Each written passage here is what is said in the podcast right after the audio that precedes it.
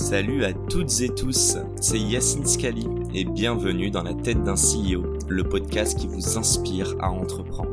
Je vous propose tous les lundis une conversation authentique avec des entrepreneurs et des figures hyper inspirantes pour, je l'espère, vous permettre à votre tour de réaliser tous vos projets et impacter notre société positivement. N'hésitez pas à vous abonner au podcast et nous dire ce que vous en pensez en commentaire. Sans plus attendre, je vous souhaite un excellent épisode. Salut à tous, c'est Yacine, bienvenue dans ce nouvel épisode. Aujourd'hui, petit plaisir, on va parler d'EdTech, d'éducation. Et pour le coup, j'ai le plaisir de recevoir le CEO de Powers. Comment vas-tu Emmanuel? Très bien Yacine, bonjour. Enchanté. Hyper enchanté. on va aussi surtout parler de jeux vidéo. Exact, non mais on va parler de plein de choses. Euh, en plus, tu as monté une autre boîte avant, il me semble. Enfin, il ne me semble pas, j'en suis sûr et certain. Euh, donc, serial, euh, ou disons entrepreneur récidiviste. Mais aujourd'hui, tu es dans l'éducation. Est-ce que tu peux nous dire un petit peu ton parcours rapidement et, et de quoi on va parler pendant une heure? Ça va être long. Euh, mon parcours, c'est, je suis né très jeune en fait, donc tout petit, on va peut-être accélérer les années. Euh, j'ai fait des, j'ai, fait des maths, beaucoup, beaucoup de mathématiques en fait. J'ai fait ensuite une, j'ai commencé à faire une thèse dans ce qu'on appelle le model checking, c'est les mathématiques dans l'informatique. C'était hyper chouette. et je voulais être chercheur quand je serais plus grand. Donc tu as un doctorat non, parce que un mois avant de soutenir, j'ai dit que finalement mon doctorat il allait être pourri et que ça m'intéressait pas de faire un doctorat qui était euh, pas qui révolutionnait pas le monde et donc euh, je préférais essayer de faire autre chose. Ok, et, t'as, et bah vas-y, fais-nous un petit peu le, la chrono, mais euh, il s'est passé quoi ensuite? Parce que bah, j'ai fouillé, j'ai pas trouvé tes études sur LinkedIn. Hein. Ah, bah pourtant, j'ai fait un super DEA à l'ENS qui était hyper intéressant, avec des profs qui euh, vraiment qui m'ont ouvert l'esprit. Ulm, ouais. Qui m'ont ouvert l'esprit, qui était, euh, qui était brillantissime. C'était hyper intéressant, savoir ce que c'est qu'une démonstration. Donc, c'était un DEA de sémantique, preuve et programmation. Hmm. Qu'est-ce que c'est une démonstration? Comment, euh, comment tu démontres les choses réellement? Et comment tu prouves que tes programmes y marchent, par exemple? C'est hyper intéressant. Ouais, mais c'est de la pédagogie en fait. C'est de la pédagogie. Ensuite, j'ai fait une thèse dans le model checking, dans les réseaux de pétri infinis. Enfin, c'était très intéressant aussi. Et, euh, mots que je comprends pas. Exactement. Moi-même, je comprenais pas. Et puis après, tu es très content parce que tu dis ces mots-là, tu les comprends à peu près à des gens qui les comprennent pas. Et tout de suite, ça te donne une sorte de carrure assez impressionnante. Et là, tu, tu fais quoi, toi? Moi, je suis dans la banque et toi, moi, je fais des réseaux de pétri infinis bam, tu vois. Ça, a l'air stylé. Hein. Ça, pose, euh, ça pose son, son, sujet. Bon, et du coup, tu t'es pas arrêté là, tu t'es dit, euh, j'ai envie d'aller choper des noms bien pompeux, et aujourd'hui, je suis CEO et entrepreneur, co-founder. Alors, c'était pas un but en soi, hein. pour moi, l'entrepreneuriat, c'était assez. Euh, non, mais c'est vrai, c'était assez moche, finalement. C'est-à-dire que la seule chose importante dans le monde, c'était être chercheur parce que c'était beau, tu, euh, tu, donnes ton corps, ton âme, ton cerveau à la science quelque part et tu travailles pour essayer de faire un monde meilleur. Alors que l'entrepreneur, c'est quelqu'un de vil qui essaye, euh, ça s'appelait même un businessman à mon époque, c'est quelqu'un qui essaye de faire de l'argent. Donc, euh, donc ça n'a pas beaucoup d'intérêt. Voilà, c'est ça. On mhm. trouvait que c'était vachement chouette, mais finalement, le mec, il servait à rien, quoi. Quelque part. Il essayait juste de faire plus d'argent sur des trucs un peu bizarres. Donc non, je voulais pas du tout être entrepreneur. Et, en fait, c'était plutôt une fuite au départ. J'ai commencé à faire une première société qui est, qui est comment adapter les ordinateurs aux personnes âgées, parce que ma grand-mère me disait qu'elle n'arrivait pas à utiliser l'ordinateur. Donc je me suis dit, en fait, ces ordinateurs qui ne sont pas adaptés, on va faire un ordinateur que n'importe qui peut utiliser, avec des écrans tactiles, avec, euh, c'était le tout début des écrans tactiles. Et, c'est ce que j'ai commencé en mangeant des pâtes pendant, euh, pendant deux ans. Euh, c'était quoi la boîte? C'était les, prémices de Blade, ça Non, pas du tout. Elle s'appelait Isidore. Ouais, ok, d'accord. Et euh, c'était ma première boîte. Et, et, voilà, je le faisais dans, dans, dans, dans, ma chambre, chez mes parents, avec ma mère qui venait tous, les, tous, les, tous les mois à peu près, et après toutes les semaines, pour me demander si je voulais pas chercher un vrai travail à un moment. Et, parce que ça serait important quand même qu'à un moment je commence à rentrer dans la vie professionnelle. Non, même pas à faire de l'argent, mais juste que voilà, c'est ça que c'était sympa de m'avoir dans la chambre à 24 ou 25 ans, mais à un moment, c'est Tanguy, ça dure un temps quoi. Et eh ben, j'allais dire, tu te considérais comme, euh, c'est quoi, un geek un, Ou tu avais une passion que pas beaucoup comprenaient? Ah ouais, non mais geek, euh, ça j'ai toujours été. Je fais des jeux vidéo depuis que j'ai euh, depuis que j'ai 7 ans. Les, tous les premiers ordinateurs, je programme des jeux vidéo. Euh, je programmais des jeux vidéo à l'époque. dès 13 ans, je commençais à programmer dans tous les sens. j'ai adoré ça. J'ai toujours adoré programmer. J'ai toujours adoré l'informatique. J'ai toujours adoré bricoler à l'intérieur et, et, créer. Donc oui, l'ordinateur, je passais mes journées, mes nuits devant l'ordinateur. Le code, si on en parle 30 secondes, t'as appris comment? Par hasard en fait. C'est-à-dire que pour moi c'était toujours un amusement. J'ai vraiment appris, j'ai vraiment, j'ai vraiment commencé à, ouais c'est ça, à 12-13 ans. Je suis allé un peu plus en détail dans. J'ai commencé par du Pascal en fait après. après avoir fait un peu d'assembleur, je suis rentré dans le Pascal. Et euh, c'était un vieux langage. Et, euh, pour, pour faire un jeu, et c'était pendant, euh, pendant la terminale que j'ai vraiment commencé à aller un peu en détail là-dedans, que pendant ma maths sup aussi. Euh, et d'un côté, je faisais des maths parce que c'est ce qu'il fallait pour avoir un, boulot chouette. Mhm. Et de l'autre côté, euh, ma passion, c'est je développais et j'avais appris tout seul dans des livres. À l'époque, on apprenait dans des livres. C'est quoi, le euh, code pour les nuls ou... Ah non, pas vraiment. C'est comment, comment créer un Doom sur la mémoire étendue, comment, comment écrire sur. Enfin bref, sur plein de choses. et c'était assez intéressant parce que c'était des ordinateurs qui avaient, qui avaient très peu de mémoire. Euh, donc, donc il fallait que ton code il soit hyper bien optimisé pour euh, que tu arrives à tout rentrer dans ton ordinateur. C'était encore l'époque où il y avait plein de disquettes sur les différents trucs. Enfin, voilà. C'est quelle année ça? C'est 90 ou? Quand j'ai commencé, ça, ouais, ça devait être 80, les années 90. J'ai commencé en 90, j'ai passé mon bac en 94 et, euh, et je, codais, je codais beaucoup à cette époque-là. Si, si, on se donc déjà, je pense pouvoir dire autodidacte. Dis-moi si je me trompe. Complètement, ouais. Ok. Et je ne sais pas pourquoi, mais plus je vois cette en tout cas à travers mes invités, cette âme d'autodidacte. Et, euh, et, je trouve qu'il y a un parallèle très fort avec l'entrepreneuriat au final. Euh, D'ailleurs, tu disais, pour spoiler, hein, tu disais dans un autre podcast, on connaissait rien, en tout cas à l'industrie du jeu vidéo et de l'éducation. Et je spoil, mais Powers est clairement, en tout cas à la jonction entre les deux. Euh, à quel moment tu es devenu entrepreneur? À quel moment ça t'a trotté dans la tête?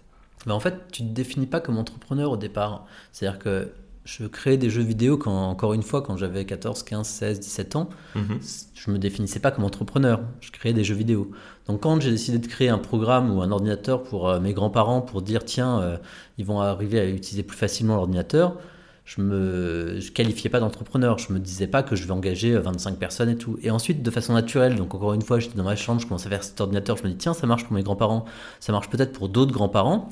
Euh, ah merde, euh, il va falloir en faire plus, il faut que je commence à regarder euh, plein de trucs administratifs, ça m'embête.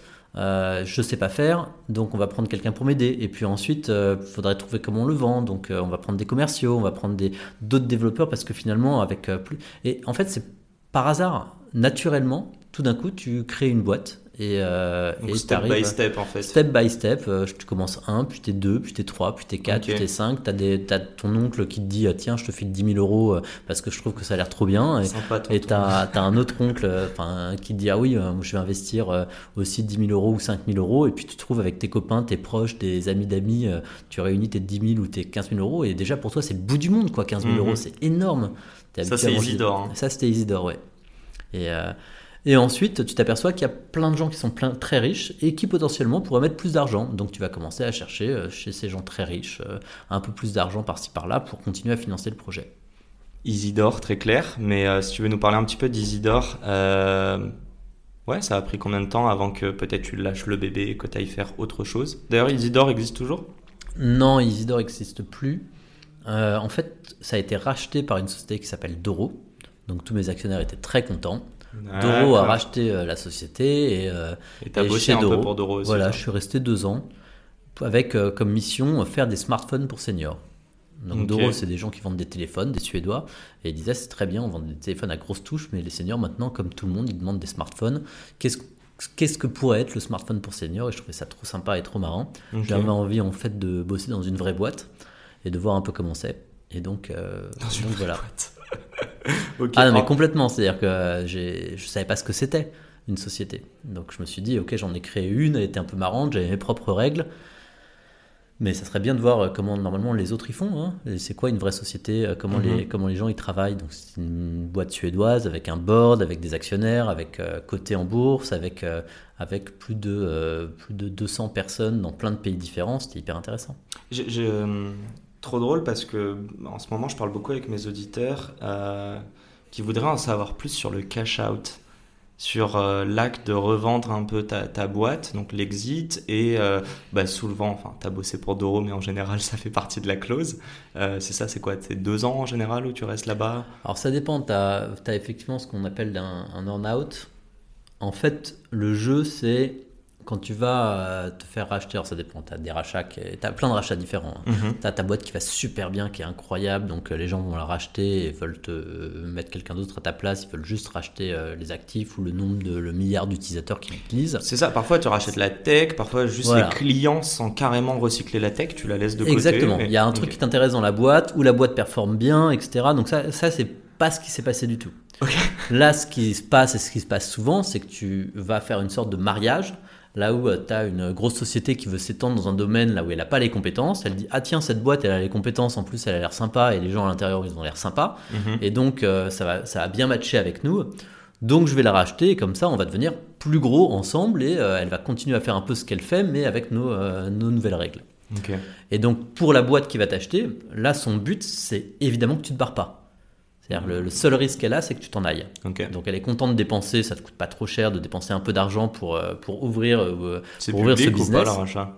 La quoi? Le, le, montant du rachat est public ou du mariage ouais. Ah ouais, c'est public. Enfin, je ne sais pas si c'est public d'ailleurs ou pas, mais euh, j'ai aucun problème. Oui, oui, j'ai aucun bah problème. allez, dis-nous. Mais il faut que je me souvienne, surtout. Donc c'était en deux. Alors, faut... ce qui est marrant, surtout, c'est que le capitalisme à outrance euh, a cette beauté-là qu'il euh, change d'année en année et les valorisations et les, euh, les montants changent complètement du simple au quintuple d'un an à l'autre. Et tu le vis bien avec les levées de fonds dont on va parler, que ce soit Blake, que ce soit Power. Ouais, c'est quand même très étonnant et, justement c'est une des choses qui te donne envie de changer, de te dire que c'est quand même complètement déréglé et que tu n'as pas envie d'être dans ce monde-là d'une certaine Mhm. façon euh, et qu'à un moment ça va ça marche pas quoi. Donc là j'avais vendu ma société euh, quelque chose comme 4 ou 5 millions, Ok. ce qui était Donc là, attends, tu dis 2000, euh, 2000 combien? 2013. Et tu l'avais créé en? Je l'avais créé en 2008. Pas mal 50, 5 millions, 1 million Oui et non, an puisque, euh, puisque j'avais quand même levé euh, 4 millions dedans. Ouais, donc j'avais fait venir pour euh, ou 3 millions, 4 millions ouais, de, euh, de- d'actionnaires dedans. Donc je- surtout, je l'ai vendu 4 ou 5 millions avec euh, un gros earn-out en disant bon, ben, si je reste très longtemps et dans ce cas-là, moi je gagnerai plein d'argent, mais autrement, moi je gagne zéro. Et par contre, tous les actionnaires sont remboursés, voire gagner un peu d'argent sur Isidore. Alors qu'ils auraient très bien pu, dis-moi si je me trompe, mais euh, garder leur part et les convertir dans euh, Doro. Ils auraient pu, mais euh, Doro n'avait pas nécessairement envie. Euh, eux, ils n'avaient pas envie non plus, ils étaient contents, c'était la fin de l'aventure, euh, voilà. Et euh, donc ils, étaient, ils avaient juste gagné de l'argent, ça marchait bien, le projet dans lequel ils avaient investi allait continuer à vivre, donc tout le monde était content, quelque part. Et d'ailleurs, j'ai fait un truc particulier à ce moment-là, c'est-à-dire que j'aurais pu gagner beaucoup plus d'argent en disant à mes actionnaires euh, non mais je suis désolé euh, vous vous gagnez moins que ce que vous avez investi et moi je gagne plus. on, on partage euh, en fait j'avais un peu le choix du partage de comment partager ces 4 millions Ok. mais de façon naturelle, je me suis dit, bon, bah, comme les actionnaires ont mis plein d'argent avant, ou à peu près 4 millions, bah, je leur donne à peu près enough. 4 millions, et même si moi, je gagne rien derrière. Et ils ont trouvé ça très chouette, et en fait, c'était une très bonne idée de ma part, puisque euh, après, quand j'ai remonté des boîtes, on va y revenir, tous ces actionnaires-là sont revenus, Ah, sans hésiter, et sans même regarder ce que je faisais, en disant que comme j'avais été assez faire, euh, et, euh, et assez... Oui, que c'était que c'était assez rare, finalement, dans ce, dans ce monde-là, euh, ils, sans problème, ils me suivaient sur les autres projets. T'as- sorti, enfin, si on rentre encore dans l'argent, après j'arrête de t'embêter avec ça. Mais euh, combien elle est dans ta poche euh, au lendemain de euh, Isidore qui intègre Doro Zéro. 0-0. 0, 0, même Et- pas 5000 euros, 0, 0. Mais j'avais effectivement un truc chez Doro, là aussi je restais 3 ans.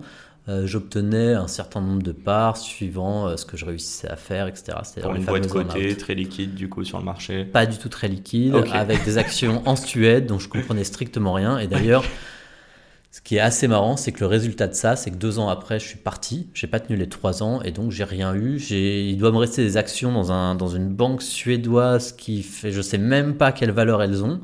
Et je sais, j'ai aucune idée de comment essayer de les retirer. Donc donc donc voilà, je dois peut-être avoir 5000 euros. J'espère, ça serait chouette d'actions quelque part qui existent, mais j'ai aucune idée de comment je pourrais réussir à le retirer.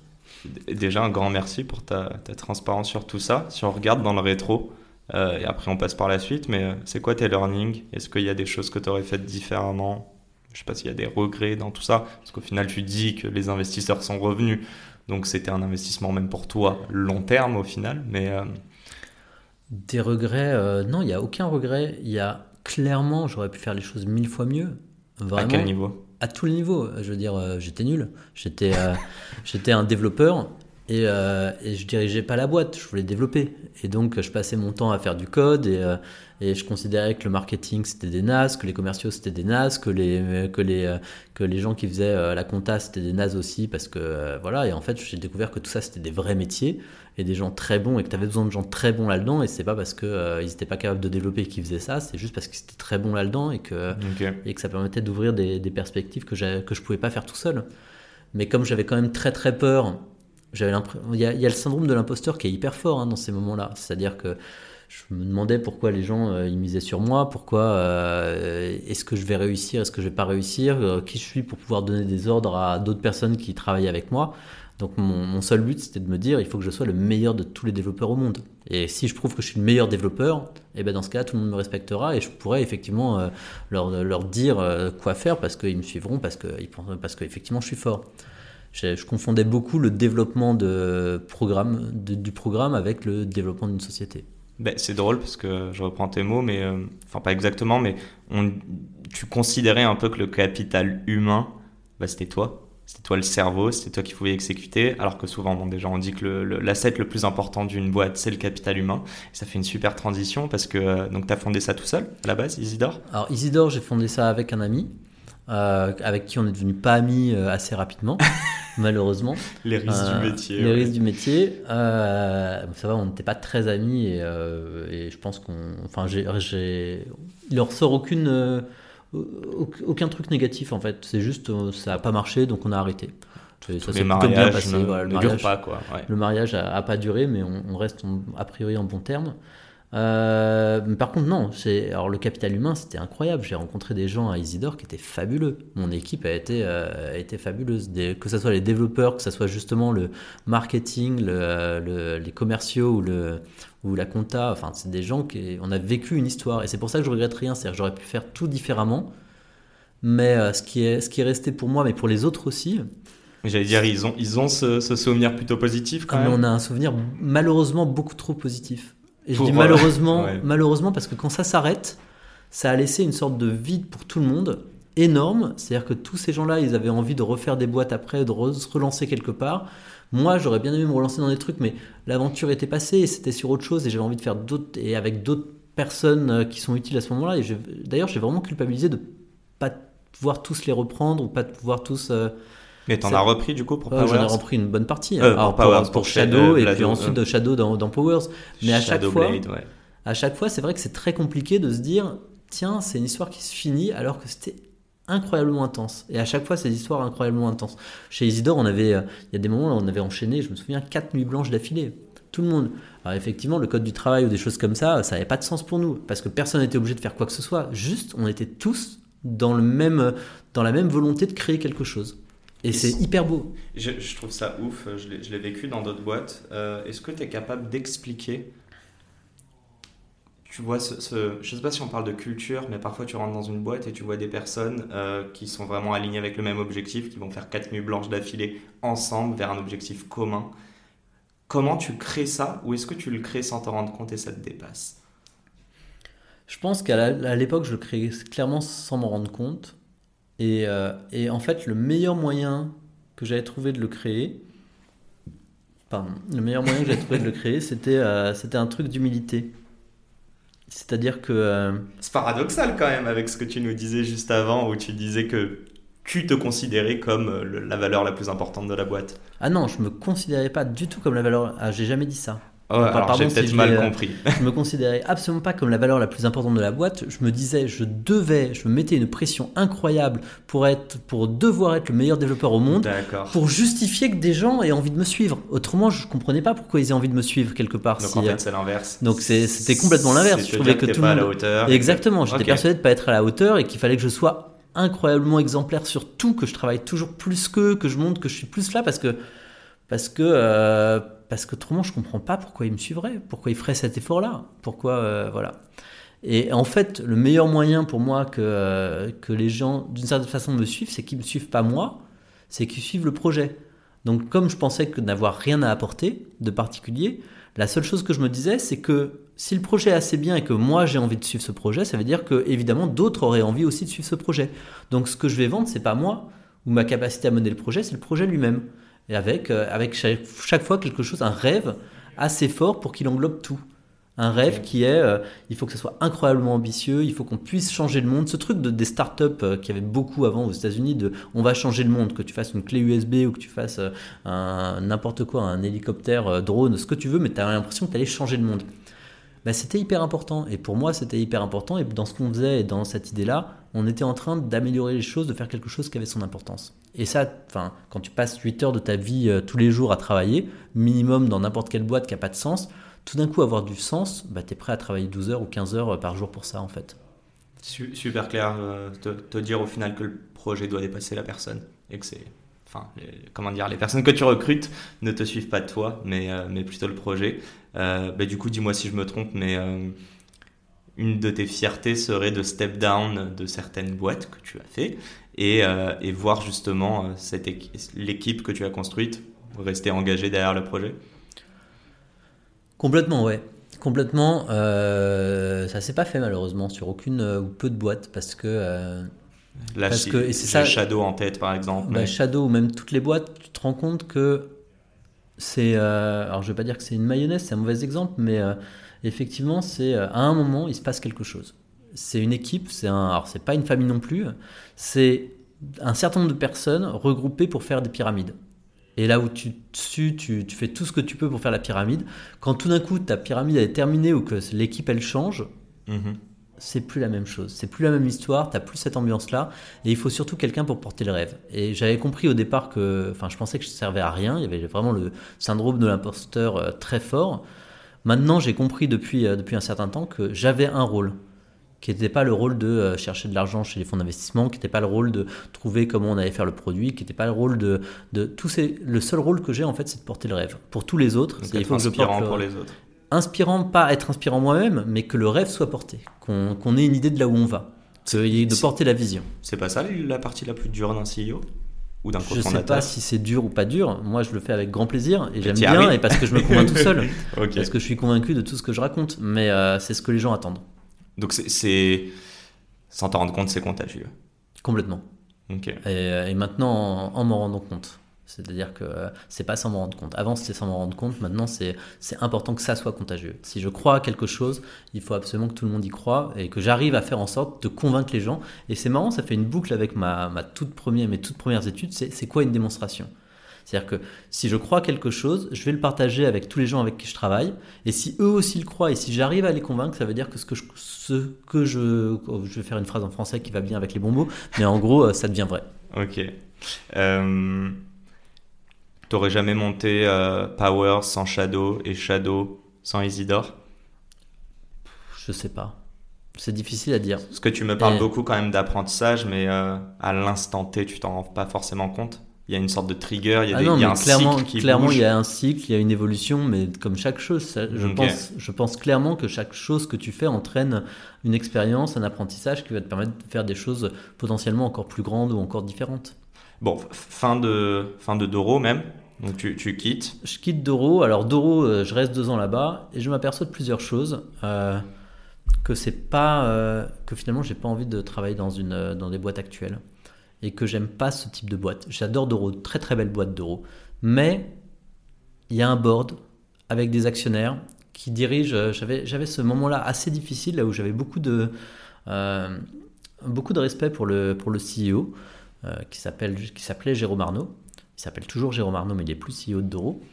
Et, et il m'avait invité à un board là où il expliquait que il devait, à, lui, à son avis, ça lui semblait une bonne idée d'ouvrir le Japon. Et il avait travaillé avec toutes ses équipes sur pourquoi il fallait ouvrir le Japon et commencer à vendre au Japon. Et les board, les board members autour de la table ont réfléchi, ont dit non, ça leur semblait pas une bonne idée, c'était trop tôt. Et je me, je, me, suis posé la question, comment c'est possible que ces mecs qui viennent une fois par tous les trois mois s'asseoir une heure après avoir regardé des, des, un, un, slide pendant euh, cinq minutes avant, s'asseoir une heure autour de la table, soit capable de dire, alors que tout le monde avait bossé pendant sept jours sur le sujet et qu'ils les connaissaient euh, par cœur, comment ces gens-là pouvaient imaginer qu'ils en savent plus que les gens qui bossent dedans?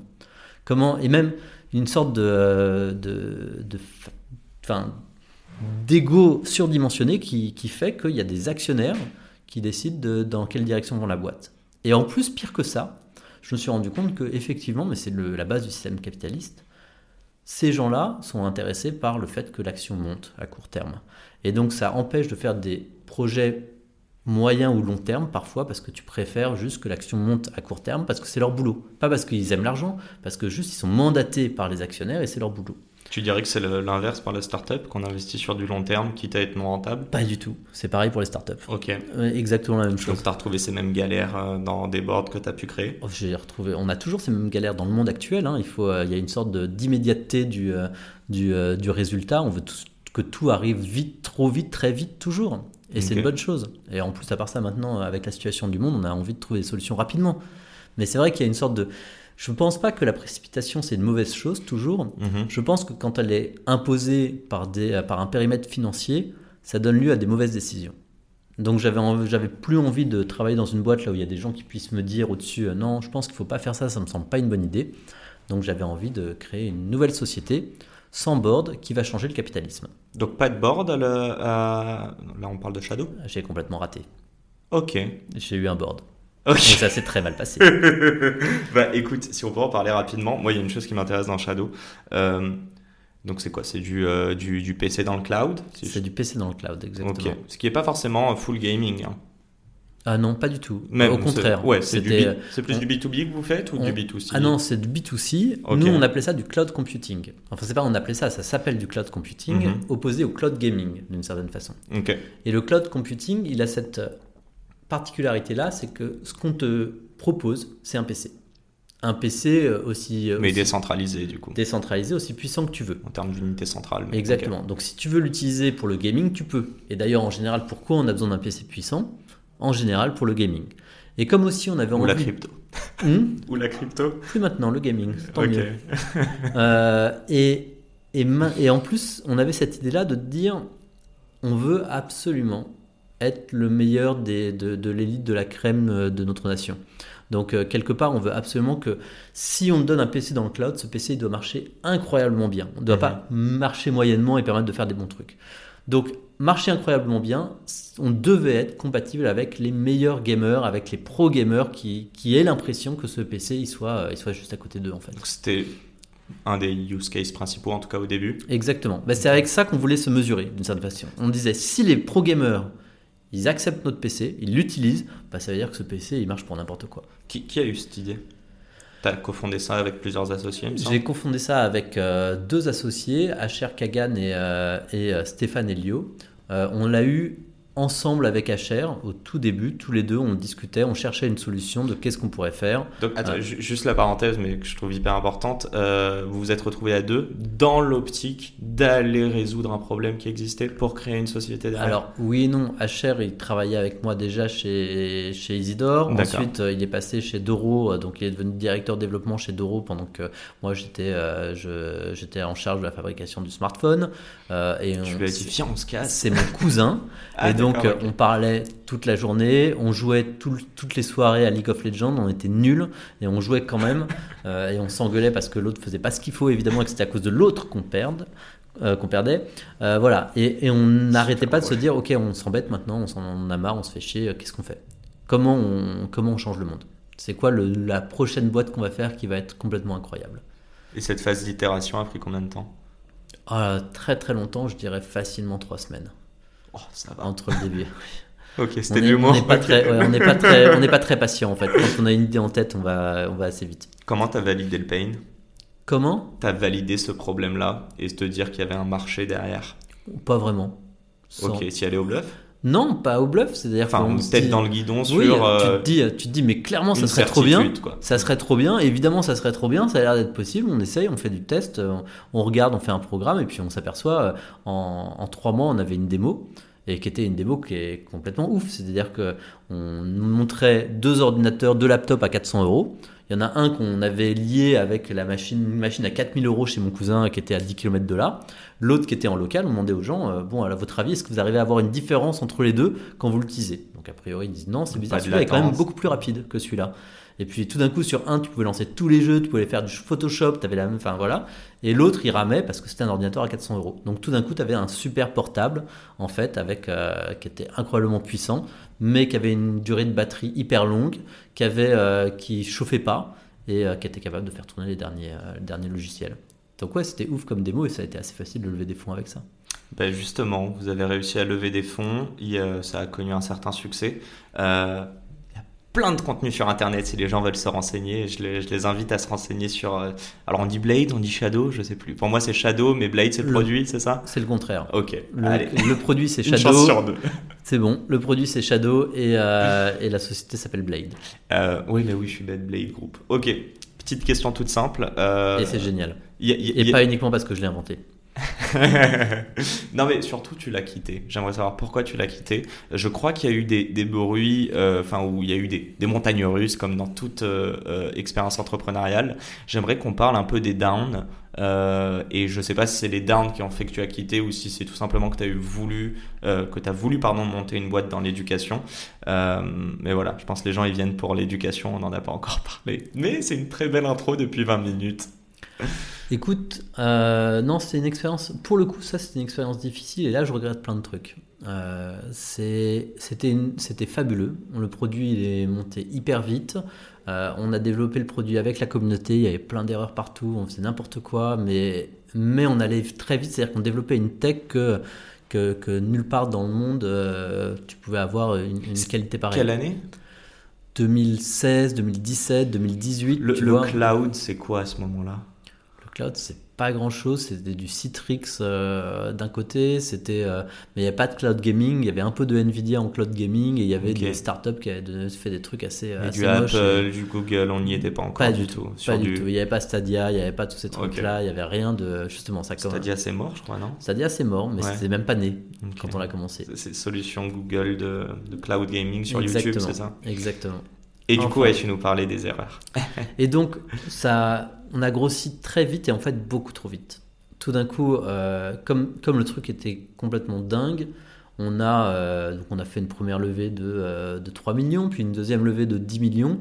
Et deux ans après avoir commencé le projet, on a fait une troisième levée de 50 millions. Avec, avec, et avec un, un investisseur thaïlandais qui était chez nous et qui croyait fortement au projet. Et 50 millions, donc moi j'avais mangé des pâtes pendant, euh, pendant deux ans quand j'avais fait Isidore. Tu te retrouves avec 50 millions, tu te dis mais attends, euh, j'ai 10%, 15% de la boîte, donc ça, donc, donc ça y est, ma fortune personnelle, la boîte maintenant elle est valorisée à 200 millions, donc 15% de 200 millions, ça fait 30 millions. Tiens, j'ai 30 millions en fortune personnelle. Euh, tout je mange encore des pâtes. Et, et, voilà, non mais c'est un peu ça. C'est, j'ai pas compris ce qui s'est passé. J'ai fermé les yeux, j'ai ouvert les yeux et j'ai 30 millions. C'est chouette quand même. Et, et on est que au début en plus. Une boîte non rentable? Boîte complètement non rentable. On était dans du développement et euh, tout le monde était persuadé que de toute façon, ça allait mettre un moment à être rentable, mais que mhm. mais que, qu'on avait une techno unique et qu'on allait pouvoir euh, être international très vite. Et le problème, c'est que c'était beaucoup trop d'argent à donner à des enfants. Réellement, c'est-à-dire qu'on savait pas. Euh, la boîte était trop jeune, comme tu dis, non rentable. Euh, plein de problèmes encore dans le, dans le produit, pas du tout assez stable, euh, pas un marketing clair. Tout d'un coup, 50 millions, donc on, on les dépense. Dans et eh ben dans plein de choses qui ont absolument pas d'utilité. On décide tout de suite d'aller aux US, de faire un bureau en face de Google, euh, juste en face pour montrer qu'on est plus fort, et de monter une team aux US parce qu'on sait très bien que c'est là-bas que ça va se jouer. On décide de prendre plein de data centers partout et les data centers, c'est un engagement à 4 ans ou 5 ans. Et on se dit, de toute façon, on arrivera bien à les remplir un jour, donc on en prend des immenses pour être sûr de pouvoir les remplir. Et tout d'un coup, on commence à, euh, à perdre 4, 5 millions par mois de façon, euh, de façon régulière. Ah Entre, on passe de, euh, de 60 personnes, de même pardon, de 40 personnes à, à 200 personnes en, en, un an et demi, ce qui est très très étrange. C'est-à-dire que tout d'un coup, tu vois, les anciens ils se reconnaissent plus, ils, ils, regardent, la boîte a complètement changé. 6 mois, tu, tu doubles tous les 6 mois. perdu une culture? On parlait tout à l'heure euh, du fait que sans t'en rendre compte, mais que tu dois être aussi inspirant pour les, euh, pour les personnes. Ben non, parce que je, non, parce que je me suis concentré très fortement là-dessus. Alors là, on a plutôt vraiment bien réussi la culture interne. J'ai trouvé, euh, on a réussi Isidore. Ouais, non, même pas. Un, Isidore aussi, on avait très très bien réussi la culture interne. Donc là, on a trouvé plein de super façons de, de passer de 60 à 200, dont je suis très fier, donc je, enfin, et qui marchent hyper bien. Par contre, j'ai pas assez regardé, pas assez bien géré mon board et euh, certains actionnaires, dont ce Thaïlandais. Et j'ai surtout pas géré la partie US, là où euh, mon cousin est parti euh, fonder la, filiale aux États-Unis et euh, qui est en parti plus West Coast, donc gros qui est décalage. Parti dans un truc complètement euh, affolant euh, dans le capitalisme américain, qui est encore pire que, que tout ce qu'on peut imaginer à cette époque-là en plus, avec un but de faire une sorte de Uber là où tu dépenses, c'est pas grave, on perd plein d'argent, on va en dépenser encore plus parce que de toute façon à la fin on va en gagner, voilà. Et donc une sorte de course à la rentabilité qui, qui était complètement destructrice. C'est alors, attends, juste si je résume hein, tout ce dont on est en train de parler, euh, les erreurs, c'est d'avoir levé beaucoup, d'avoir levé tôt trop, et trop sans tôt, un sans réel avoir, plan d'action. voilà, sans avoir un peu euh, validé, euh, consolidé la tech, sans commencer à avoir un début de chiffre d'affaires intéressant et, et, stable, sans avoir, sans avoir de stratégie même. À long terme, c'est-à-dire que moi, je voulais plus faire du cloud computing, qui était effectivement proposer un ordinateur pour tous, alors que mon cousin et les, Américains, euh, le Thaïlandais, avaient plus envie de faire du cloud gaming vraiment concentré sur. Euh, pas aligné sur, euh, la vision finale. Non, on était aligné sur, sur pas grand chose et pourtant on avait plein d'argent. Donc c'était automatiquement destructeur. Et, et, à ce moment-là, j'ai commencé à, à m'engueuler beaucoup avec mon board. Et eh ben, j'allais te poser la question du board, mais raconte-nous un petit peu. On n'avait pas de board à l'époque. comme on commençait à pas être d'accord entre fondateurs, entre la partie américaine et la partie française, euh, nos actionnaires, à juste titre, nous ont dit bon, bah, peut-être que maintenant c'est le bon moment d'avoir un board. Euh, donc on a, on a accepté un board. Le board a commencé à, à prendre de la place de plus en plus, mhm. à faire des décisions qui étaient complètement stupides, euh, de plus en plus. On a pris des, euh, des, experts neutres euh, du marché pour essayer d'avoir un meilleur board. On a pris des Américains pour avoir, euh, qui étaient des professionnels du jeu vidéo, des professionnels du, du cloud computing pour avoir un meilleur board. Mais c'est des mecs qui, qui, étaient payés pour siéger et qui, qui venaient, et, qui travaillaient deux heures une fois tous les deux mois. Enfin, sur ça n'avait pas de sens. Ça rejoint le même truc que tu disais, des, des, mecs une fois par trimestre qui jugent le travail de personnes en interne opérationnel. Et ça faisait un an et demi qu'on n'avançait plus. On, était on avait avancé super vite de 2015 à 2018. Et puis de, en 2018, ça faisait un an et demi qu'on se battait en bataille politique, que le produit avançait plus réellement, qu'il se passait rien. Et que j'avais créé l'antithèse de ce que je voulais faire. Et donc, je me suis dit à ce moment-là, euh, en fait, c'est mieux que la société suive une seule direction, qui est peut-être pas la mienne, qui est peut-être pas celle que je veux, mais ils ont envie, ils pensent que ça va marcher leur truc à la Uber et, euh, et dépenser plein d'argent et faire. Tant mieux, tant pis, j'en sais rien, mais moi, euh, j'ai envie de retrouver quelque quelque part là où je refais quelque chose en fonction de mes valeurs. Donc tu as step down. Donc j'ai step down, je suis parti et, et euh, j'ai donné les clés à mon autre cofondateur euh, Stéphane Hilo en lui disant démerde-toi, bonne chance et euh, en tout cas si je continue à rester dans la boîte elle va mourir parce que je continue à me battre avec tout le monde. T'as revendu des parts ou tu les as gardées? Je les ai gardées. En fait j'avais toujours ce, ce, principe un peu, je sais, religieux d'une certaine façon presque, mm-hmm. qui est j'ai emmené des gens dans cette aventure. Il n'est pas question que je gagne de l'argent tant que l'aventure n'est pas terminée. Donc soit tout le monde en gagnera, soit tout le monde en perdra, mais j'ai le droit de décider de partir, j'ai pas le droit de décider de gagner de l'argent derrière. Ok. Donc parce que j'avais plein d'investisseurs qui m'avaient suivi. Donc j'ai laissé mes parts, j'ai dit euh, pareil à Stéphane, tu t'occupes de mes parts, tu fais comme pour les tiennes, et euh, bonne chance. Euh, J'aimerais, si tu veux bien, qu'on enlève la casquette CEO et business. Et là, j'ai vraiment envie de m'adresser à Emmanuel, bon, même si tu es très authentique depuis tout à l'heure. C'est quoi ton rapport à l'argent? C'est quoi ton rapport au succès? Et euh, comment, à toi, à titre personnel, tu as vécu euh, la fin de, de, Shadow? De Blade? Je vais y arriver. Alors, mon rapport à l'argent, euh, j'ai de la chance. T'es riche? Non. Enfin oui, je sais pas, ça dépend comment tu considères la richesse. Si je sais pas, je crois que en France on te dit euh, dès que tu gagnes plus de 4, 4 euh, euh, K par, par mois, tu commences à être riche. Ouais, je suis riche. Ok. Je gagne plus de 4 K, pas beaucoup plus. Donc je suis un peu riche. Non, en vrai, c'est exactement ça. Je suis riche, c'est-à-dire que je suis dans un pays civilisé, j'habite à Paris. Euh, bon, j'ai un emprunt sur ma baraque euh, pendant 20 ans, mais euh, j'ai assez. Je mange pas que des pâtes, mais même si je vais pas au restaurant, mais de toute façon, je m'en fous parce que j'aime pas spécialement le restaurant. Je peux me payer des vacances quand je veux en France. je regarde pas trop si je vais prendre un Airbnb à, à 100 ou 120 euros la nuit.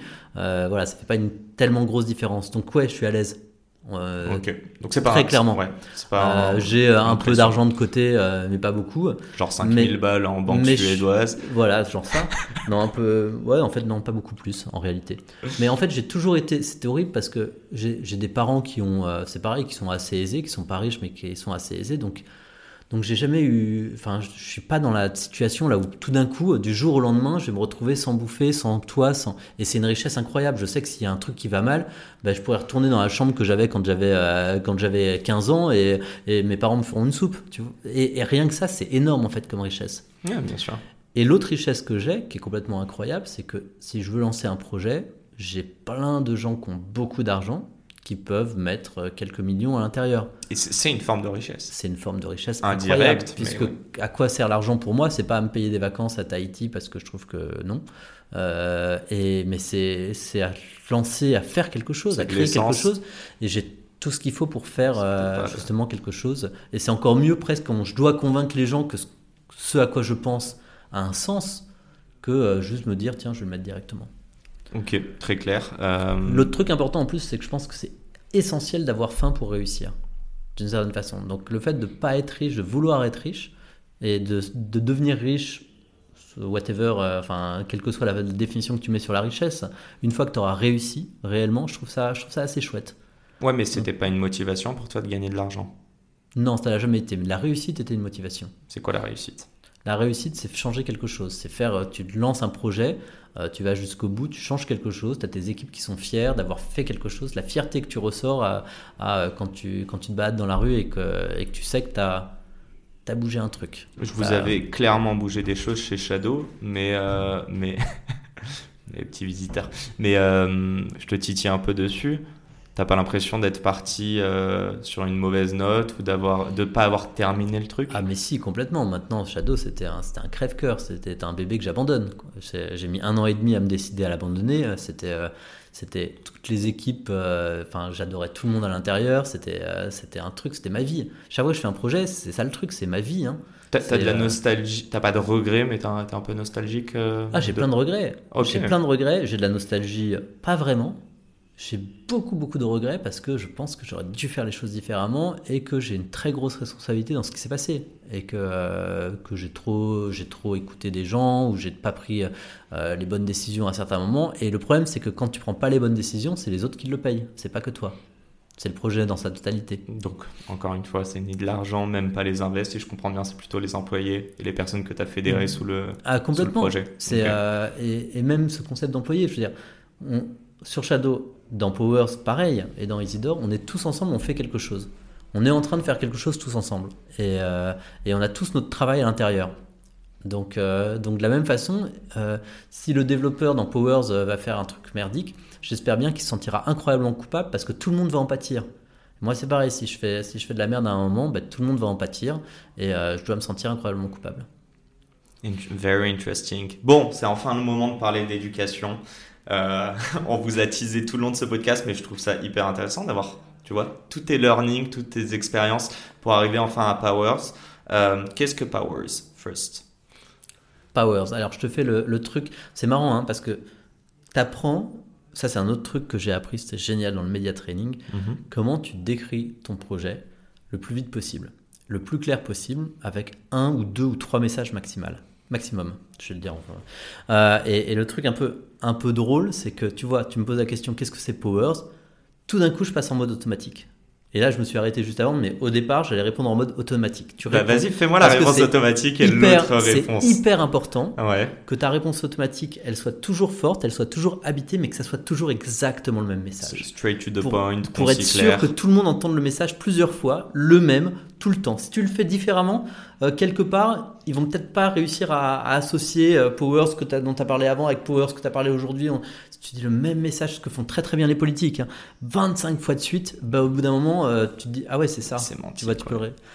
Euh, Power, c'est un jeu vidéo, en fait. C'est un jeu vidéo fabuleux, là où tu es dans un monde magique, là où tu as des personnages qui vont te donner des, des, quêtes à résoudre, là où tu vas visiter un monde féerique avec des temples engloutis, avec plein d'animaux, une nature incroyable, des fées, tout ce que tu veux, là où tu as des, des monstres, des, des, dragons, une chimère qui t'accompagne, c'est un petit dragon. Euh, et donc tout ce qu'il y a dans un jeu vidéo classique. Fantastique. Fantastique. mais avec une particularité, c'est que c'est un jeu vidéo là où tu apprends des choses. Et quand je dis des choses, tu vas apprendre des maths, du français, de la poésie, de l'astronomie. La démonstration. La, démonstration, non, pas encore. Peut-être dans le level. Euh, Peut-être plus tard, mais euh, c'est effectivement une des choses qu'on veut faire. Mais là, pour l'instant, vraiment, c'est de la euh, géographie, de l'histoire. Tu as une vingtaine de matières que tu vas apprendre et tu vas apprendre sans t'en rendre compte, la plupart du temps. C'est quoi le. Donc aujourd'hui, on parle d'un projet qui existe, on parle d'un produit qui existe. Allez le euh, voir sur powers.tech euh, et puis vous pouvez le télécharger. C'est gratuit sur PC. Sur... Alors on parlera du business model parce que quand je dis c'est gratuit, ça fait peur à tout le monde en fait. On s'est dit tiens, on va le faire gratuit pour, que, pour diffuser l'éducation partout dans le monde et que tout le monde puisse y accéder. Et non, on est dans un monde tellement vicieux que quand tu fais quelque chose de gratuit, les gens ont compris que ça veut dire que c'était eux le produit, et donc c'est dangereux, qu'il doit y avoir quelque chose caché. Qu'est-ce que, qu'est-ce que la société veut choper en échange C'est quoi qui est caché du coup? Eh bien rien. Il n'y a rien caché, on va, on va y revenir, mais bah, je suis parti de Shadow justement pour faire quelque chose, pour faire quelque chose avec de la valeur. On est parti d'une société qui valait 500 millions pour, euh, pour faire quelque chose qui a, qui a un sens. Et je crois réellement, un peu comme Wikipédia, je crois réellement qu'on peut faire quelque chose qui sert à tout le monde et qui est bâti d'une certaine façon sur le don ou sur un, paiement raisonné par la communauté. Et l'avantage du jeu vidéo, c'est fabuleux, c'est qu'il ne faut pas beaucoup de gens pour le développer par rapport au nombre de personnes que ça peut euh, impacter. Donc si tout d'un coup tu as un truc éducatif, un jeu éducatif qui affecte des centaines de millions d'utilisateurs, il suffit d'un tout petit pourcentage de ça pour que tout d'un coup tu deviennes hyper rentable. Tu euh, donnes-nous deux trois chiffres si ça te dérange pas en termes de users. Bon, on peut spoiler, vous avez levé 10 millions et je crois que vous êtes une quarantaine, une cinquantaine euh, actuellement. C'est ça. Alors, on est toujours en construction. On a levé 10 millions. On est euh, une, une, cinquantaine actuellement. Et non 50 millions. Et non 50 millions. et justement, on fait très attention à pas être trop et à pas lever trop d'argent. donc à chaque fois, c'est marrant, à chacune de nos, de nos levées de fonds, on a, on a réduit euh, les, demandes en disant non, je suis désolé, euh, il faut que vous mettiez moins. Euh, c'est assez drôle. Et c'est bizarre parce que tu dis. Mais, ça frustre les invests? Ça frustre les invests? Alors, déjà, en plus, quand tu frustres les invests, ils sont trois fois plus envie de mettre. Ouais. ça, c'est de base. mais pourquoi il veut moins? Ça veut dire que ça vaut quelque chose. Non, moi, je veux mettre plus. S'il te plaît, laisse-moi la place. C'est hyper drôle. Franchement, c'est c'est hallucinant. Les, les, levées de fonds dans ces cas-là, c'est très très bizarre. Des gens que tu mettais trois heures à convaincre avant, puis tout d'un coup, en 10 minutes, te disent Non, mais en fait, s'il te plaît, laisse-moi la place. Je veux mettre tout ça. Et euh, T'as levé 3 et 7, c'est ça? J'ai levé 3 et 7, et effectivement, euh, et les 3 et les 7, c'est assez dur de se dire non, on va pas prendre plus. Il y a quelqu'un qui te propose euh, un million de plus, et tu te dis non. Et après, tu réfléchis. Parce que l'avantage d'avoir fait pas mal de sociétés là où tu as besoin de réussir, c'est que connais un peu la valeur de l'argent, tu dis mhm. avec un million, tout ce que je pourrais faire, c'est dingue un million quand même. Tu vois euh, Donc oui, je préfère qu'il soit dans ma poche que dans la leur, mais non quand même, c'est mieux qu'il soit pas dans ta poche. C'est une victoire quand tu lèves ou au, conseil, au contraire, pardon, tu tu vois la, tu vois, la, la, pente où tu te dis oulala, là là, j'ai été un ah peu traumatisé par ce qui s'est passé chez Shadow. C'est une victoire incroyable de lever à chaque fois. Donc ça reste quand même, euh, c'est quand même enthousiaste à ah l'idée de dépenser cet argent. Oui, que tu arrives à un nouveau stade, que tu vas avoir les moyens de faire ce que tu veux parce que tu lèves, parce que tu as besoin de l'argent euh, que tu vas lever. Donc euh, tu as fait un plan, tu sais pourquoi tu le fais. Encore une fois, ça va te diluer. Mais donc, tu as intérêt à avoir des bonnes raisons pour le faire. Et dans, dans, notre plan secret de diriger le monde, oui, complètement. à chaque fois, on sait pourquoi on lève quand vous créez une feature, quand vous bossez sur le produit, à qui est-ce que vous pensez Pour qui ce, produit a-t-il été développé Pour ma mère, avant tout. Ok. Non, c'est juste j'avais promis que je parlerai d'elle un jour. Euh, voilà, ça eh ben, c'est fait. C'est pas du tout pour ma mère que je On a parlé de ta maman. Mais au hein. moins j'ai dit le mot. C'était important. J'espère euh, qu'elle nous écoute. On, lui, on, la salue. J'imagine que c'est euh, pour des personnes un peu plus jeunes que ta maman. non, pour... c'est c'est un peu les raisons pour lesquelles ça a commencé, Powers. Euh, on a commencé ça en plein milieu du Covid, quand tu avais un petit peu la période Trump et euh, la période complotiste euh, à outrance, avec, avec des questions en fait tout à fait légitimes, ce qu'on appelait les complotistes. tu vois, c'est juste de la peur transformée, c'est un, un, une difficulté à trouver l'information, c'est plein de choses comme ça. Et on s'est dit, en fait, il y a tout d'un coup aujourd'hui deux, au minimum deux sociétés complètement différentes. Il y a une société de la Silicon Valley qu'on connaît assez bien, avec, euh, qui dit que les ordinateurs c'est vraiment néfaste pour les enfants et d'ailleurs qu'on 9 nounous pour chacun de leurs gamins, donc ils n'ont pas besoin de les mettre devant le jeu vidéo, devant des trucs dans genre. Et, euh, et, et, qui après l'école vont faire du poney sur glace et plein de choses, plein d'activités vachement bien, de la flûte traversière et euh, enfin tout ce que tu peux imaginer. et puis tu as une autre société qui, est des, qui sont des gens beaucoup plus défavorisés parfois ou simplement qui n'ont pas l'environnement autour, là où bah, tu vas à l'école publique et puis quand tu ressors, tes parents ils sont peut-être pas là et tu vas faire de la console, du jeu vidéo ou n'importe quoi et tu es 30 par classe et t'as pas nécessairement euh, toute la possibilité d'apprendre plein de choses. 40 même. 40 parfois par classe et tu te chopes 25 euh, informations sans être capable de euh, savoir d'où elles viennent, comment elles viennent, etc. Mhm. Avec en voyant un autre monde que, dans lequel tu te projettes pas, qui vit pas comme toi et qui, qui est en train de t'ordonner comment tu dois vivre. Ok.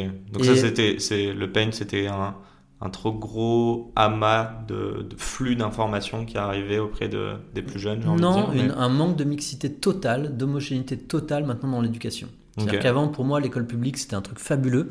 Euh, donc j'ai toujours été dans le public. Pareil. Et euh, le public, c'était un truc hyper beau là où as, euh, tu côtoies le, fils du gardien et le fils de l'ambassadeur. Tu vois, c'est l'école publique, c'est Vogel, c'est laïque, c'est public, c'est obligatoire, c'est voilà. Et vous y êtes tous, que vous soyez noir, rouge, vert, chinois, juif, tout ce que vous voulez, je m'en fous. Vous êtes tous, vous êtes tous pareils, vous êtes des enfants et en fait ça se passe super bien. C'est plus le cas aujourd'hui. C'est-à-dire que moi j'avais mis ma fille toujours dans le public. Euh, et effectivement, tu t'aperçois que tous les gens un peu riches, ils ont sorti leurs euh, enfants pour les mettre dans des Montessori, dans des, écoles privées X, Y, Z. Mhm. Et finalement, tu te retrouves dans certains quartiers, alors pas tous. Mon frère m'a expliqué qu'encore dans son école publique, c'était fabuleux et que tout marchait très bien. Ça dépend des quartiers. Ça dépend des quartiers. Il y, a, il y, a, plein de quartiers là où finalement, bah, tu as euh, tes, tu es complètement stigmatisé d'une certaine façon euh, mhm. dans une certaine école, et puis euh, tu as euh, les pauvres qui restent au public, et puis les autres qui ont toutes leurs activités à côté. Ce, qui est paradoxal, parce qu'on parle de riches, pauvres, mais in fine, tu es sectorisé en fait. Moi, je sais que là où j'ai grandi, donc à Paris, mon public, c'est de la bombe. Hein. on a plein de personnes qui ont fini dans les plus grandes écoles. Euh, on a des chanteurs, le groupe IBI, euh, que je salue, mais vraiment, hein, qui ont collaboré avec Beyoncé, etc. Donc euh, vraiment, c'est...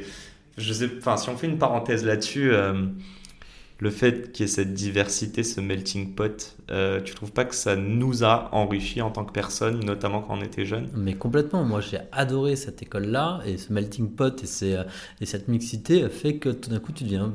Bah, c'est même pas que tu deviens plus raciste, le racisme n'a même pas d'existence, ça n'a pas de sens.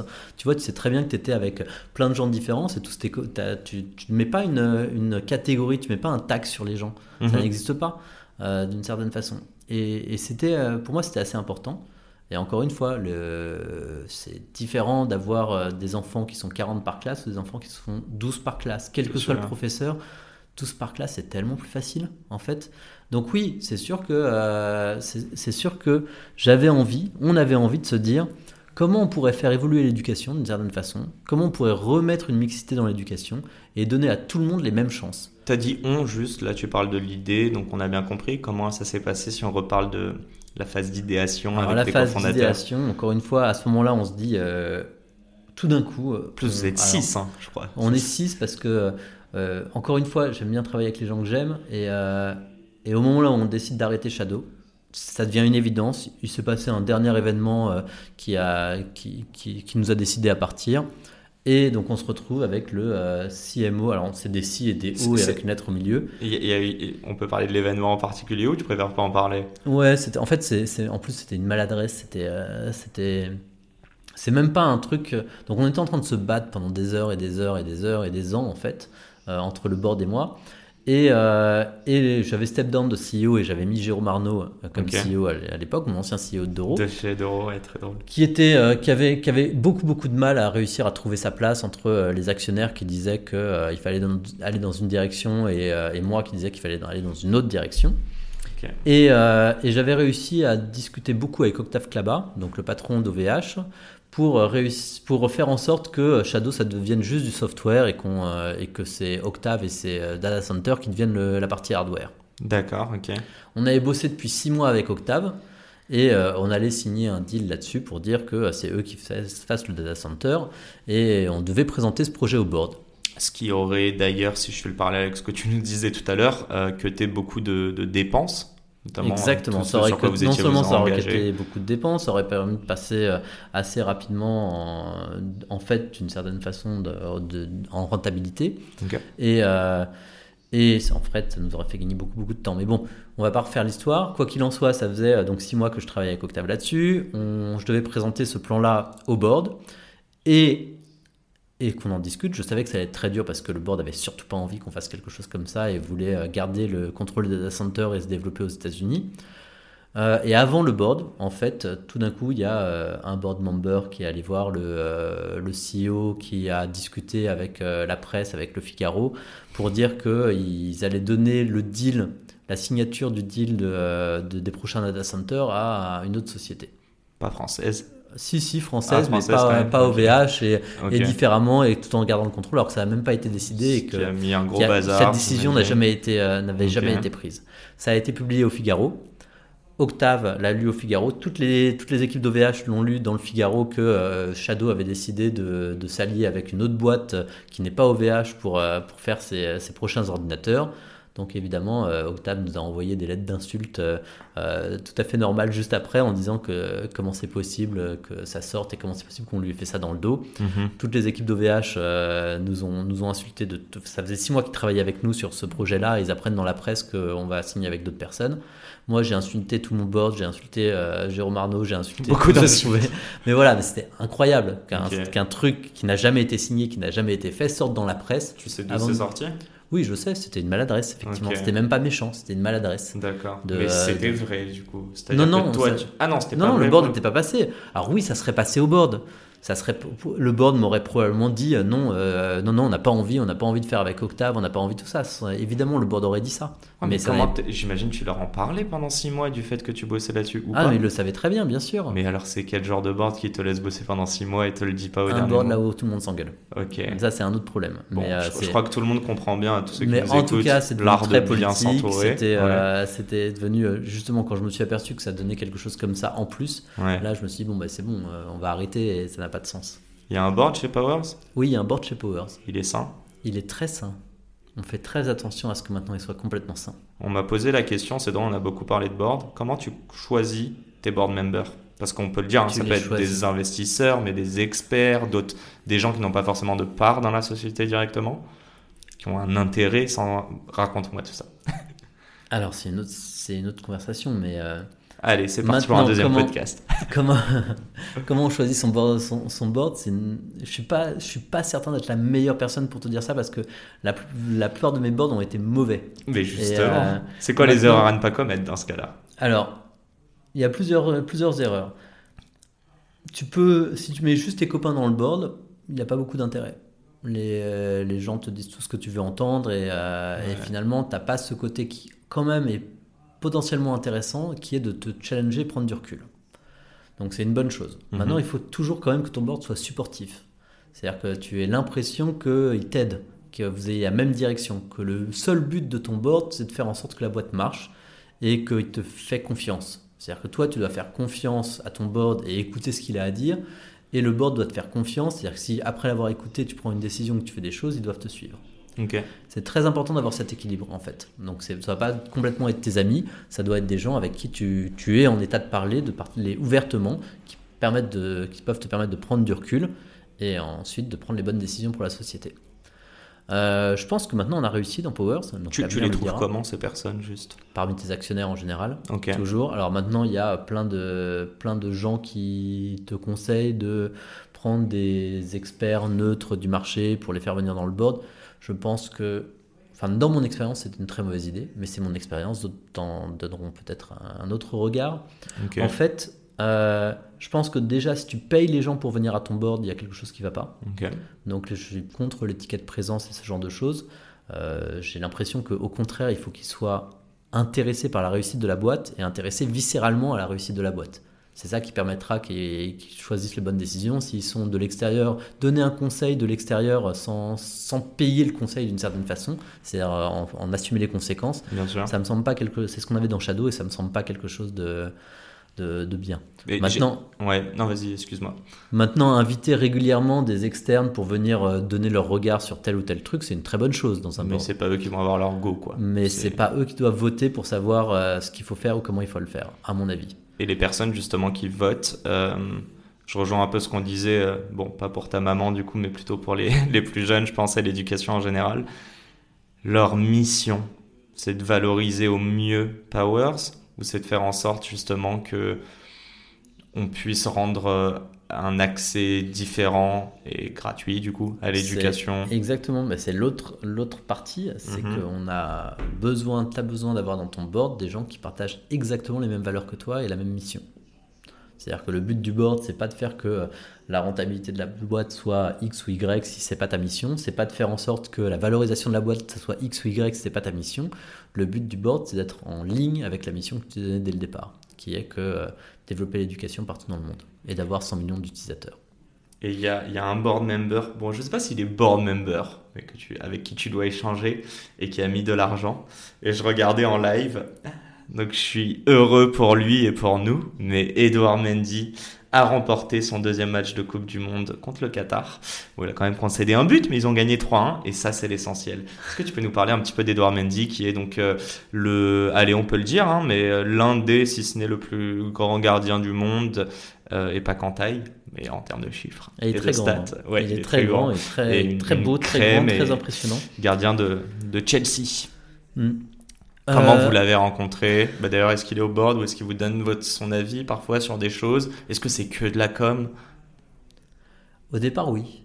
On va pas se mentir, au départ, c'était vraiment que de la com parce que euh, je connais autant au football que tu dois connaître dans les, sur les écureuils roux au Canada, je pense. Eh ben, manque de peau, j'ai Ah, étudié 4 ans au Canada. Mince, et donc tu connais bien les écureuils. euh, non, je les vois, mais je, les, ne savais pas. Euh, et, et donc, euh, justement, c'est comme ça qu'on s'est rencontré avec Edouard. C'est-à-dire que nous, on se disait que ça pouvait être sympa, comme on s'adresse aux jeunes, comme on s'adresse euh, à. Comme, comme on veut un produit B2C, on a envie d'avoir des gens qui le portent, qui sont visibles et qui, euh, et qui puissent en parler. Mhm. Euh, et donc, on cherchait des stars sportives ou euh, des stars tout court. Et de l'autre côté. Tu m'as pas appelé, hein Ah, je suis désolé. et, euh, et de l'autre côté, Edouard, lui, euh, il cherchait pareil euh, un, un endroit là où il pourrait investir son argent qui ait du sens.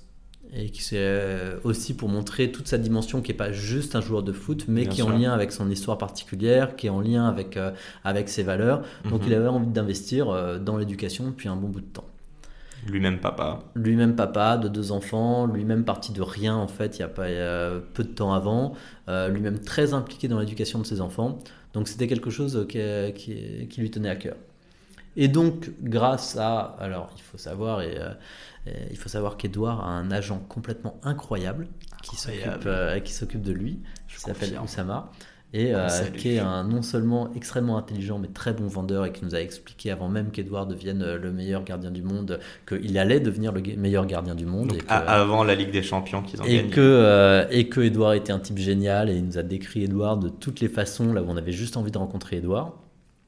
Et, euh, et donc on a accepté qu'Edouard investisse et on était même euh, honoré qu'Edouard investisse et on a décidé de, de fêter, d'annoncer son investissement à Drancy parce que parallèlement il s'était arrivé un autre truc assez génial, c'est que euh, y avait une école, euh, une REP, donc typiquement l'endroit là où on avait aussi, là où le- réellement on, a- on avait à notre avis le plus d'utilité, où on devait avoir le plus d'utilité, qui proposait d'utiliser Powers tous les jours à l'école.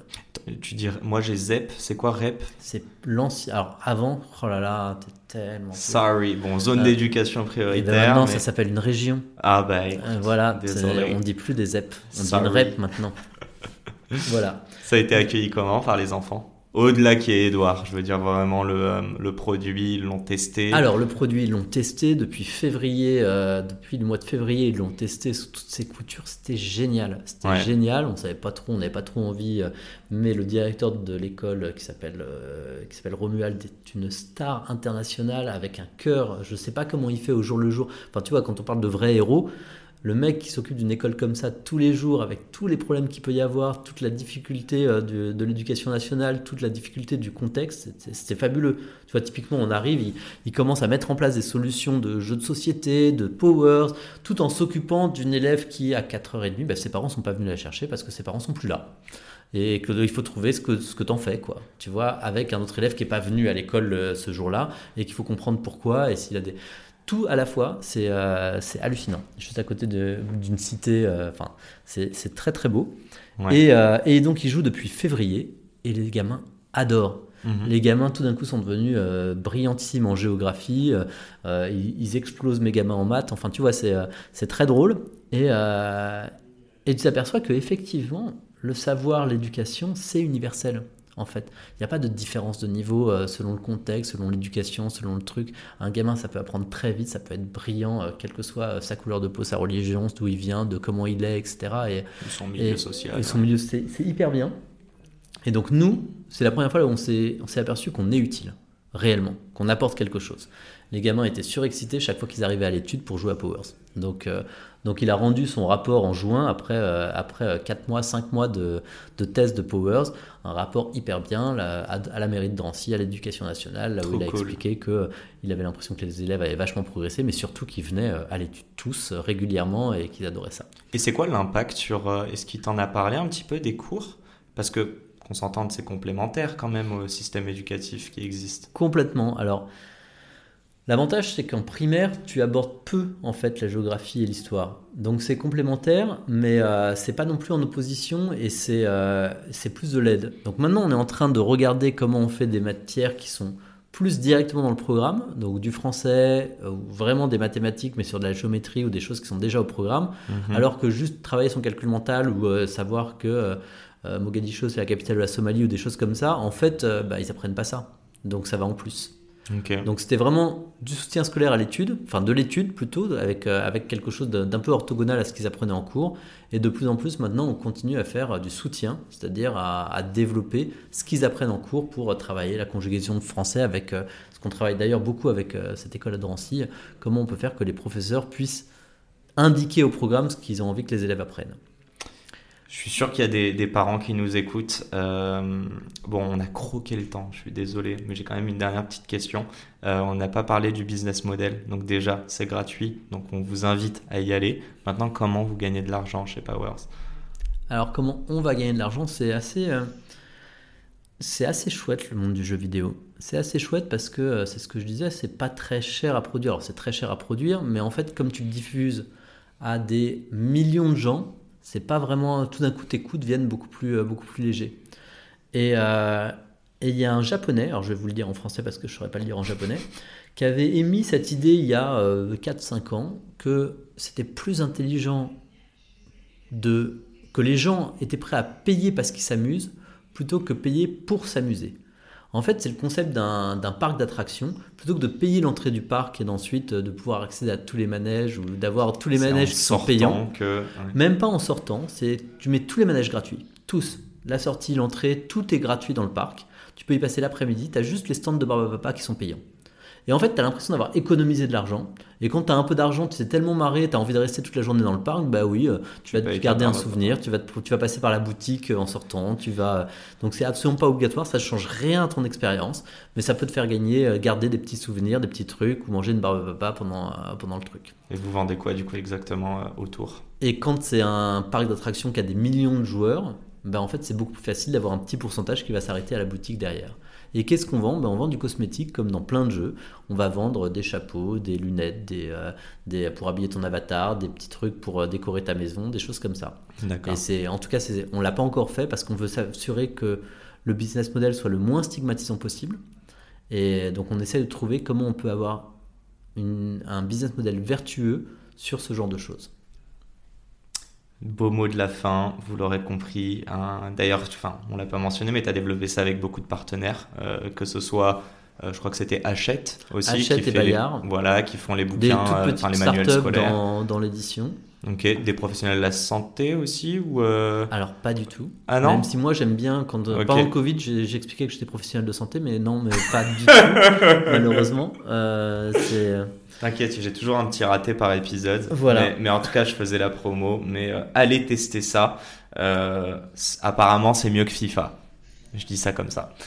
T'as la ref ou pas? FIFA c'est du foot quand même. Oui, je connais un tout petit peu. En fait, comme je travaille avec les, gens, les enfants de Drancy, ils connaissent tous FIFA. Et effectivement, ils ont dit que c'était pas mieux, mais aussi bien que FIFA. Et eh ben, c'est déjà vachement chouette. Une belle métrique. Bon, je vous laisse, euh, je vous retrouve pardon dans 30 secondes. C'est les deux trois dernières questions du tac au tac. Si on peut se le permettre quand même. Vas-y. Allez, let's go. Ma première question pour toi, Emmanuel. Déjà un grand merci pour cette heure de conversation. C'était un euh, plaisir. J'adore m'écouter. J'adore parler de moi. J'adore parler de moi. Non, ce qui est drôle, c'est qu'on a quand même beaucoup parlé de plein d'autres choses, mais que de toi. On a plus parlé justement de bah, beaucoup d'humains euh, et d'erreurs. Et euh, du coup, pour ça, un grand merci. Non, j'aimerais savoir euh, si je te parle d'entrepreneuriat, si tu devais l'associer à un mot ou un groupe de mots, qu'est-ce que ce serait et pourquoi Et n'hésite pas à bien parler dans le micro. Le rêve, clairement. Pour moi, pour moi d'une certaine façon, c'est presque cette cette phrase d'Émilie Jolie, alors Émilie Jolie, c'est un spectacle que je vous conseille fortement. Euh, je pense que euh, la tagline, si on peut appeler ça comme ça, d'Émilie Jolie, c'est il faut que il faut que les rêves mangent votre vie pour pas que votre vie dévore vos rêves. Et, euh, et l'entrepreneuriat, c'est avoir des rêves. Avoir des rêves de ce que ce qu'on voudrait comme société, ce qu'on voudrait comme ce qu'on voudrait créer, ce qu'on imagine, comment comment on aimerait vivre, comment on aimerait aider les autres. Et pour moi, c'est ça très, très, très beau et très clair. Euh, ma deuxième question pour toi, si tu avais la possibilité de choisir un board member, alors on sait que on a beaucoup parlé de board, donc j'ose espérer que tu es déjà très bien entouré, mais quelqu'un qui soit donc euh, vivant, mort, fictif ou réel, qui pourrait t'apporter quelque chose que ton board ne t'apporte pas aujourd'hui, qui est-ce que ce serait et pourquoi? Waouh, j'en ai euh, là de, directement j'en ai trois au moins. Eh ben balance les trois. Alors d'abord, euh, euh, mon, modèle, tout confondu, toute, toute, personne confondue, c'est Churchill. J'adore toutes les phrases qu'il a faites, j'adore comment il est, j'adore sa personnalité, j'adore j'adore ses, 978 000 défauts, enfin bref. Donc oui, je pense qu'avoir Churchill dans mon board, je l'écouterais parler toutes les 5 secondes. Dans les, dans les personnes vivantes, vivantes, je pense que Barack Obama, ça me ferait plaisir de l'avoir dans mon board. Juste, je trouve qu'il a une vision, une, euh, des valeurs qui, euh, dans lesquelles je me retrouve et que j'ai aussi envie de l'écouter euh, sans arrêt. Et je pense que d'avoir quelqu'un avec des valeurs très très fortes, c'est important dans un board. Et peut-être la dernière personne, autrement, si j'avais pas ces deux-là, à qui je proposerais, ça serait Alexandre Astier. juste pour qu'on se marre plus, parce qu'un board là où tu te marres, c'est important quand même. Et avoir de temps en temps quelqu'un qui puisse rappeler ça, c'est euh, ouais, je l'invite si quand il veut. Mais je crois que vous avez le même humour et presque vous ressemblez. Il y a un truc. Oh, lui dis pas ça, le pauvre. Mais, euh, j'aime, merci. Alexandre Astier de, de Camelot, évidemment, et pas que. Euh, tu nous parles de board, mais on a quand même la chance, on en a parlé juste avant, et tu as aussi cette chance, mais d'être très bien entouré par un joueur de foot d'envergure internationale qui sort tout juste de son match qu'il a gagné. C'est quoi le message que tu aimerais lui adresser en ce moment, en pleine Coupe du Monde? Bien joué, continue, fonce. Euh, franchement, non, mais il est. Euh, on n'en a pas parlé en détail, mais quand il est arrivé à, Drancy, donc ce mec incroyablement grand, incroyablement beau et qui parle en plus hyper bien, et que tu, tu vois dans les yeux des enfants ce qu'il est capable de générer, tous les enfants qui, se, couraient sur lui, vraiment sur lui. Hein, tu avais une sorte de montagne d'enfants qui commençaient à, l'entourer. J'ai jamais eu ça, moi. Hein, et ça fait pas ça quand je rentre quelque part. pas une star. Mais hein. voilà, je suis clairement pas une star, tu vois. Et euh, c'est ça la grande différence. Et, euh, et, et, ils étaient tellement fiers quand ils réussissaient un exercice de géographie ou de maths juste parce qu'il était là. Et tout d'un coup, ils avaient tous envie de jouer à Powers, ils avaient tous envie de réussir pour montrer, pour montrer à Edouard qu'ils y arrivaient. Une fille, elle avait, elle avait fait un super score en géographie. Euh, Edouard lui a serré la main. Elle est revenue s'asseoir à côté de sa copine. Elle a dit plus jamais de ma vie, je me, je me lave la main. Et c'était trop mignon. Et il y en a un autre qui, a fondu en larmes juste après avoir réussi, un, réussi une opération en mathématiques parce que Edouard lui a dit bravo. Enfin, c'était incroyable. Il est capable de générer des passions et justement de générer aussi un avenir pour ces gens qui euh, potentiellement n'en ont pas nécessairement.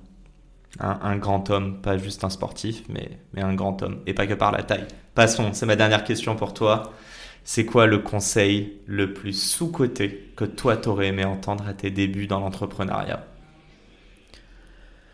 Alors c'est pas que j'aurais aimé entendre, c'est que j'ai entendu en fait. Il y, a, deux conseils, qui est la même personne en plus qui me les a dit, euh, qui a été mon premier actionnaire qui m'a suivi ensuite dans toutes mes boîtes.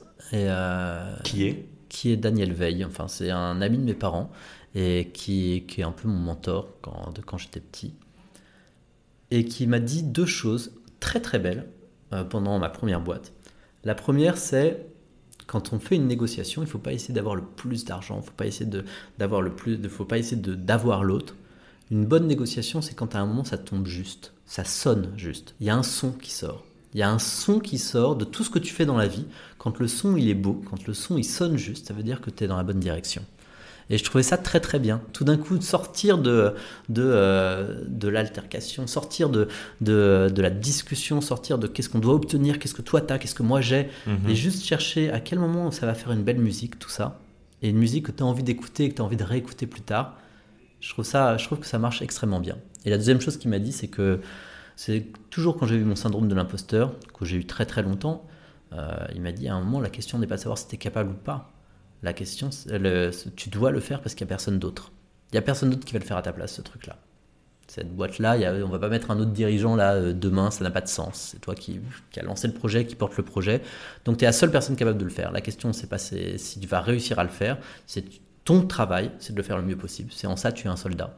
Tu dois faire ce travail le mieux possible. Tu n'as pas le choix et tu ne poses pas de questions. Donc la différence avec le syndrome d'un imposteur, ou du moins pour le, le contrer, c'est juste de faire, d'essayer. Oui, c'est la question. Il y a, la question de savoir si on est un imposteur ou pas n'a pas, pas de sens.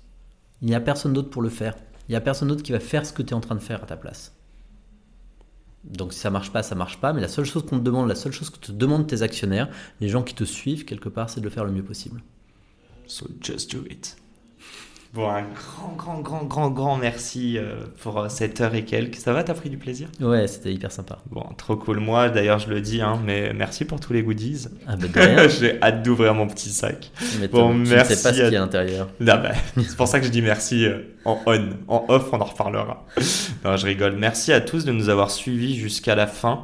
et avant de vous dire à la semaine pro pour un nouvel épisode, je tiens tous à vous dire félicitations pour tous les projets que vous entreprenez, que vous n'êtes pas tout seul, que tout le monde a des galères. Je crois que Emmanuel nous en a parlé en long, large, en travers dans cet épisode. Donc, euh, voilà. Keep it up, euh, gardez, euh, gardez la foi, courage et on se retrouve très vite pour un nouvel épisode. Ciao ciao et c'est la fin de cet épisode. Les amis, j'espère qu'il vous a plu. J'espère qu'il vous aura inspiré. Si cet épisode vous a plu, n'hésitez pas à nous soutenir en nous mettant 5 étoiles sur les plateformes, en vous abonnant évidemment et en nous laissant des commentaires. C'est très important et ça fait toujours plaisir. Hâte de vous retrouver la semaine prochaine. Ciao